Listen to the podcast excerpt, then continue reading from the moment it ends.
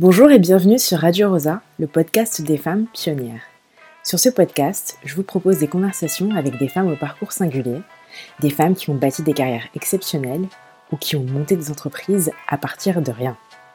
Ici, on parle avec simplicité, authenticité et vulnérabilité.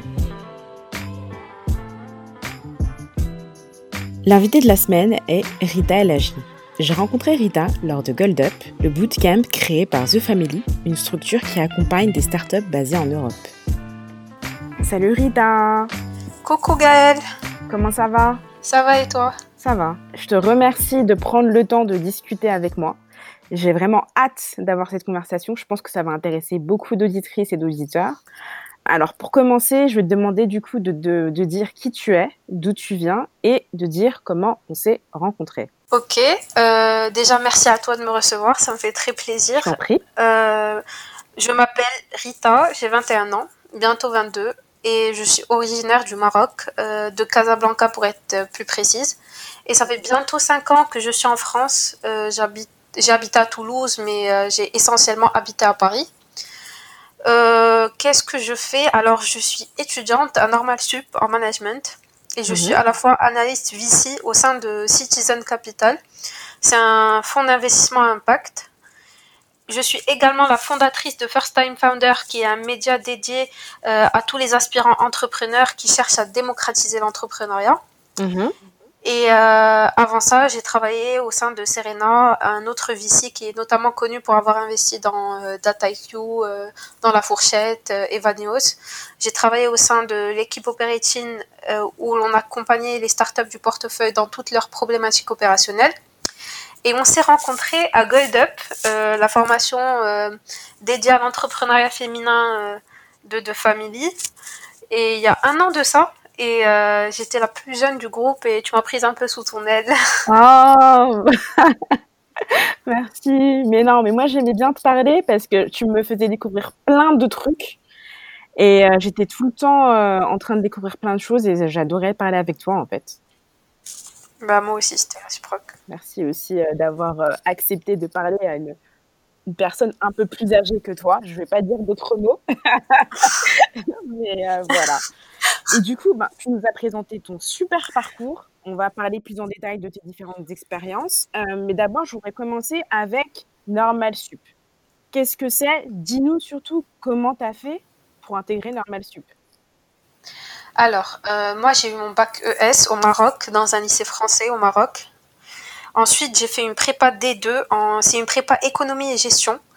Je l'ai faite au, lycée Ozen à Toulouse. Et ensuite, au bout de deux ans, j'ai été admise à l'ENS Cachan. Euh, enfin, l'ENS Paris-Saclay, anciennement Cachan, maintenant avec euh, l'Université Paris-Saclay. Mhm. Et j'ai été admise au sein de, du département économie et gestion. Il y a 12 départements à l'ENS. Donc moi, je faisais partie de celui-ci. Enfin, je fais partie de celui-ci. Et euh, personnellement, j'ai choisi de poursuivre en management. Euh, on était, enfin, c'est une promo de 30 personnes. On était un tiers à, partir en management, les deux tiers euh, choisissaient de continuer en économie. Donc moi j'ai fait du management, ça me parlait beaucoup plus. J'ai fait ensuite un M1 en management stratégique.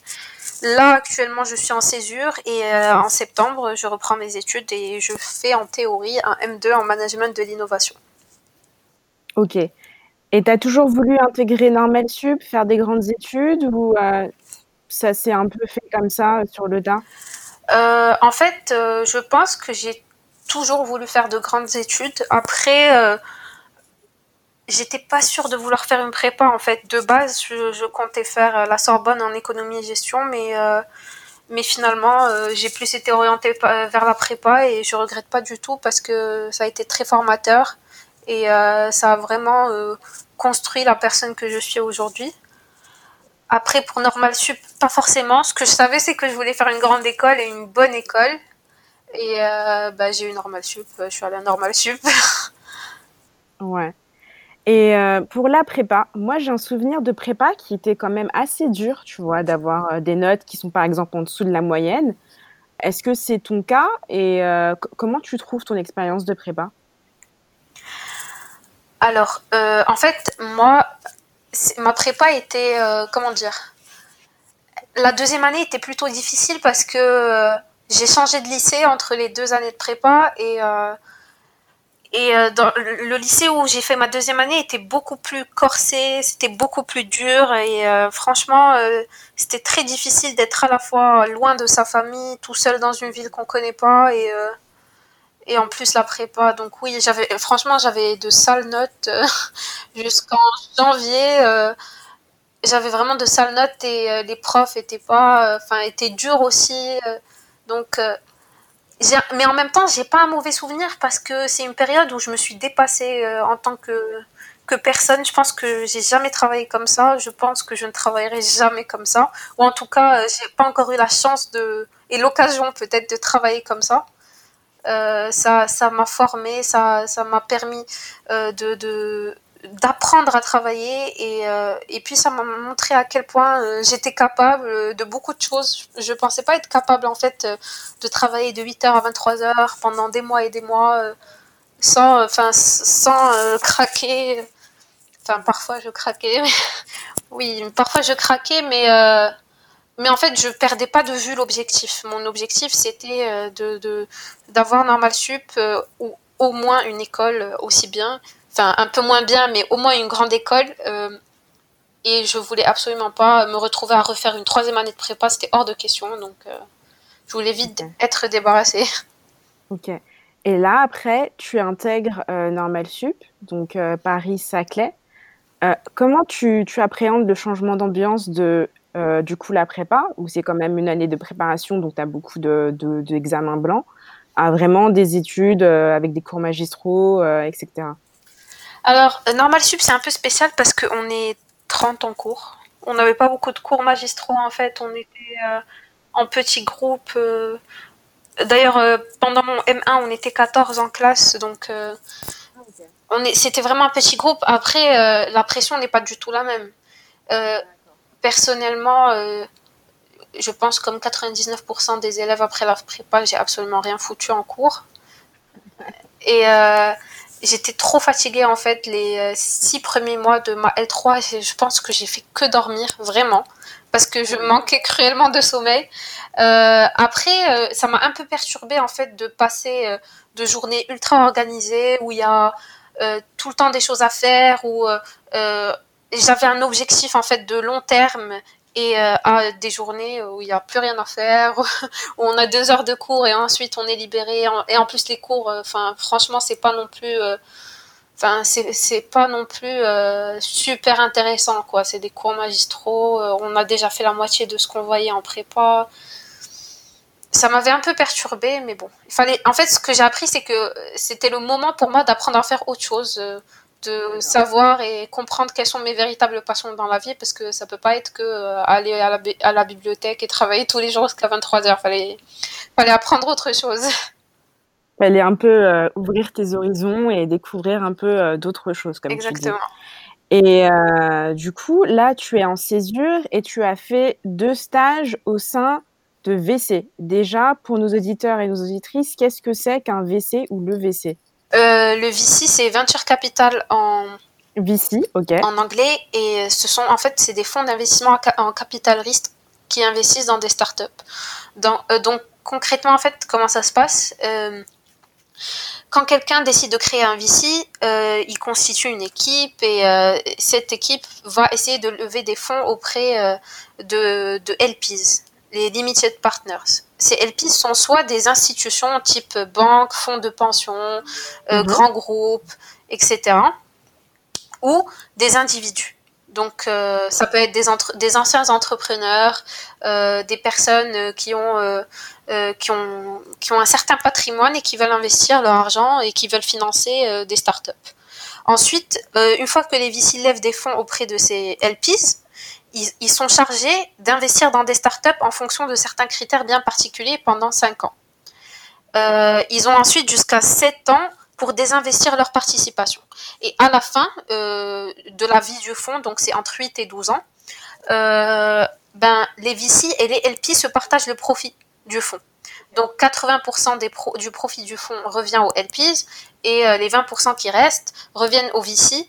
Euh, ensuite, euh, il y a une répartition interne de, ce profit-là au sein de l'équipe parce que tout le monde n'a pas le, même grade, la, même hiérarchie, etc. Et c'est du 80 pour les LPs, 20% pour les VC, c'est ce qu'on appelle le carried interest.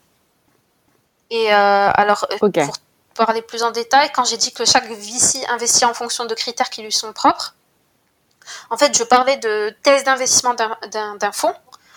Par exemple, le fonds dans lequel je travaille, Citizen mhm. Capital, investit uniquement dans des projets qui répondent à des enjeux sociaux ou environnementaux. Et euh, on a investi par exemple dans Open Classroom, que tout le monde connaît, j'imagine, et qui veut rendre l'éducation accessible à tous. Euh, ou euh, on investit d'ailleurs dans Ulule aussi. Je sais que c'est une plateforme qui est très qu'on connaît bien chez GoldUp. Et voilà, donc euh, chaque VC a sa propre euh, philosophie d'investissement. Et euh, pourquoi tu, tu, as voulu faire des stages, ou en tout cas avoir une expérience professionnelle dans ce secteur? En fait, mon premier stage dans le VC était très opérationnel. Donc, j'ai aidé les, les, entreprises du portefeuille, je les ai accompagnées. Enfin, plus en, backstage, bien sûr, parce que je suis pas vraiment apte à accompagner euh, des startups, mais j'ai aidé en tout cas les operating partners de Serena à les accompagner dans toutes leurs problématiques opérationnelles. Et là, je fais de l'invest. En fait, j'ai toujours j'ai toujours voulu travailler au sein de cet écosystème. Donc, j'ai fait un stage en startup. Euh, mon premier stage, je l'ai fait en startup. Et pour moi, la suite logique, c'était de rejoindre un fonds pour comprendre en fait euh, comment ça se passe de l'autre côté de l'écosystème. Et que ce soit le métier d'operating qui est vraiment très très formateur et on apprend beaucoup de choses, et l'invest qui est vraiment un métier euh, formidable parce que en fait euh, ça, ça consiste à baquer des entrepreneurs et rencontrer des entrepreneurs qui sont généralement des gens très optimistes et avec qui on apprend mhm. beaucoup de choses. Donc euh, c'est vraiment un métier que, que je trouve formidable. Est-ce que tu aurais une anecdote à raconter un peu drôle ou un peu originale? Euh, c'est pas très original, mais parfois on reçoit des, des, decks, donc euh, des, euh, des présentations pour des potentiels investissements, mais, euh, mais certaines, enfin c'est lunaire parfois. on est un fonds investissement, on reçoit parfois des, des decks pour investir dans des, dans des usines de pétrole ou des, des, des, choses vraiment très, enfin, très loin de l'impact. Donc c'est plus ça.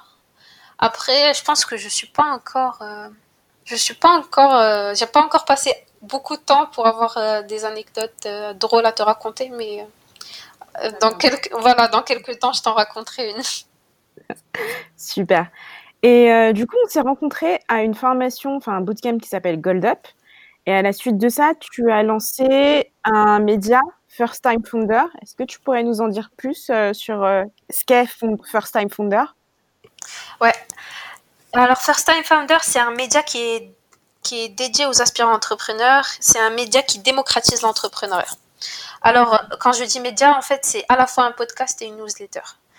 Euh, c'est d'abord un podcast dans lequel des, first-time entrepreneurs nous parlent de leur vécu, de leur parcours et de la réalité de leur quotidien en toute transparence. En fait, euh, j'avais vraiment envie de partager à mes euh, auditeurs la réalité de l'entrepreneuriat, loin un peu du mythe de l'entrepreneur qui réussit tout, pour qui tout est facile.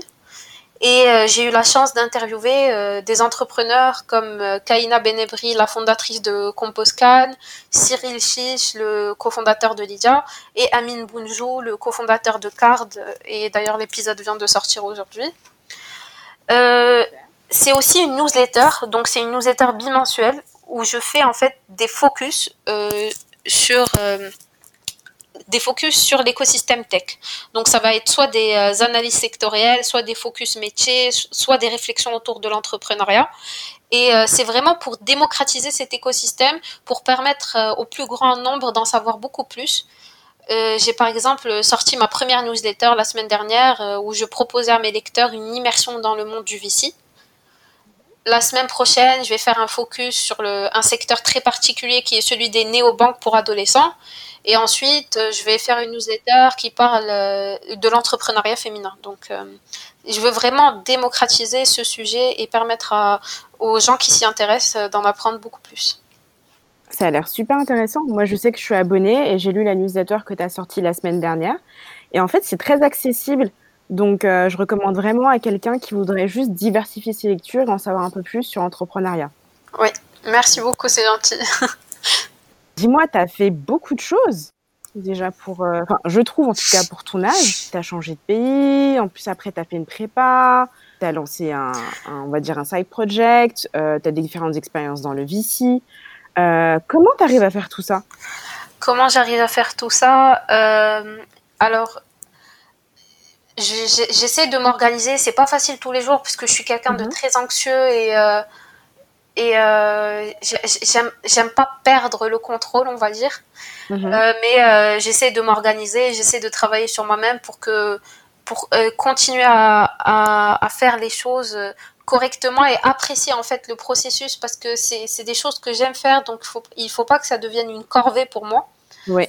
Après vraiment j'ai un rythme qui un rythme que je m'impose. J'essaye de travailler un peu chaque soir et en ayant par exemple des soirées banalisées où je vais aller voir mes amis ou euh, où je vais passer du temps avec des personnes que je n'ai pas vues depuis longtemps. Et le week-end, j'essaie de travailler un jour sur deux parce que en semaine, je suis, euh, enfin, je suis chez Citizen, donc je vais pas faire, je vais pas utiliser le temps de travail de Citizen pour travailler sur mes side projects. Donc voilà. Ouais. Ok. Donc en fait, tu es très organisé et surtout, tu as un certain focus sur ce que tu veux accomplir et ça t'aide à un peu maîtriser ton emploi du temps. Oui, euh, pendant longtemps, j'ai, euh, je voulais faire beaucoup de choses et euh, ça me, en fait, ça me perturbait plus qu'autre chose parce que en vrai, j'ai que 24 heures et, si je veux à la fois avoir un travail et avoir un side project et avoir quand même un équilibre entre ma vie pro et ma vie perso, et je peux pas tout faire. Et et euh, je pense que la clé, en fait, c'est d'être focus et en même temps d'être super organisé. Et euh, moi, j'ai envie de savoir, quelle est la prochaine étape? Où est-ce que tu te vois? Bah, Moi, perso, je me vois, euh, je me vois CEO de ma boîte. Dans quelques, enfin, dès que possible. en fait, je pense que j'ai pas encore eu le déclic qu'il faut pour, pour, pour, me lancer complètement, mais je pense que First Time Founder, c'est un début.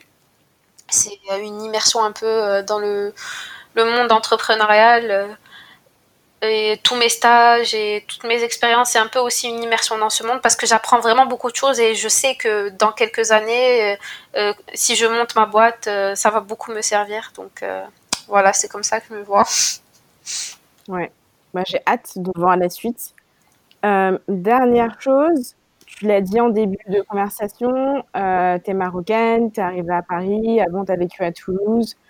Euh, comment tu as vécu cette expatriation? Enfin, comment tu la vis alors, en fait, j'ai évolué dans un environnement francophone, donc j'ai de la chance de parler français et, ça m'a permis de m'intégrer plus facilement. La France, c'est un pays que j'aime beaucoup. J'aime beaucoup la culture française, j'aime beaucoup la nourriture, j'aime beaucoup aussi l'écosystème dans lequel j'évolue, qui est l'écosystème entrepreneurial, est bien plus développé en France qu'il ne l'est au Maroc. Donc euh, même si au Maroc c'est en train de venir avec euh, la création d'incubateurs, accélérateurs euh, comme 212 Founders, etc. Mais je pense que la French Tech, n'existe pas encore en Afrique. L'équivalent de la French Tech n'existe pas encore en Afrique. Après, ce qui est difficile, c'est plus déjà, euh, culturellement parlant, c'est différent. Les gens sont beaucoup moins euh, avenants. Euh. pendant longtemps, je pensais que les Français me faisaient la gueule. mais en fait, non. Ils sont juste comme ça. Et, et, mais après, on s'adapte vite. C'est juste peut-être un peu le manque de la famille, le manque aussi parfois du Maroc, de toutes les habitudes que j'avais là-bas. Mais j'aime quand même la France et j'échangerai pas ma vie euh, pour rien au monde. J'imagine. Et qu'est-ce que tu avais comme habitude au Maroc? Je suis curieuse. Alors, euh, ben en fait, euh, ben, en même temps, j'avais, j'étais encore très très jeune, donc j'avais, j'étais encore dépendante de mes parents, on va dire, mais au Maroc, c'est complètement différent déjà la nourriture, je, pense que je mangeais tellement mieux au Maroc parce qu'on me faisait à manger surtout et, euh, enfin, la nourriture marocaine pour moi euh, n'a pas d'égal. Euh, après, c'est aussi le fait de, passer du temps avec ma famille, le fait d'aller voir ma grande famille, le fait d'avoir ses, ses, habitudes en termes de sortie, d'endroits, de lieux, etc. Bon, après, au bout de cinq ans, on va dire que ma vie est plus en France qu'au Maroc, pour le coup. Ouais. Et toutes mes habitudes sont là maintenant et euh, c'est juste que, enfin voilà, parfois ça me manque de pas prendre le métro et d'être déposé par mon père au lycée. C'était parce qu'on n'a pas de métro au Maroc, donc. Euh... Ouais, je comprends. Ça doit être un changement euh, assez radical. Et euh, pour finir, je demande toujours à mes invités quelle est leur citation préférée. Alors moi, ma citation préférée, c'est euh, The person who says it cannot be done should not, should not interrupt the person who is doing it. En gros, pour moi, je pense qu'il ne faut pas se laisser atteindre par les croyances limitantes des autres. Mhm. Personnellement, euh, je sais ce que j'ai à faire. Enfin, j'ai une vision Oui. de long terme, j'ai un objectif, etc. Je demande du feedback, j'en tiens compte, mais je demande pas du, feedback à tout le monde parce que, en fait, tout le monde ne comprend pas ce que tu fais, tout le monde ne, tout le monde en fait n'est pas légitime pour donner son feedback. Donc euh, Ouais. et surtout euh, je reste attachée à mon objectif et à ma vision de long terme. Donc euh, euh, je laisse pas les gens me dire que c'est pas possible. En fait, je pense que on est trop nombreux encore à avoir des croyances limitantes et euh, j'en ai aussi forcément, mais euh, je pense que pour une vie euh, plus saine et plus sereine et épanouie, il faut essayer de travailler sur ça. Ouais, tout à fait d'accord avec toi. Bah, merci Rita. Ah, de rien, c'était c'était vraiment cool de te parler. Là, tu as une bouffée d'air frais, d'espoir, et je te souhaite le meilleur, vraiment. C'est, ça vient du fond du cœur. Merci à toi. J'espère que cet épisode vous a plu. N'hésitez pas à le partager, à l'évaluer et surtout à vous abonner. Je m'appelle Gaëlle Coutou et je vous donne rendez-vous la semaine prochaine pour un nouvel épisode de Radio Rosa. Vous pouvez retrouver un nouvel épisode de Radio Rosa sur les plateformes Spotify, Apple ou Google. À bientôt.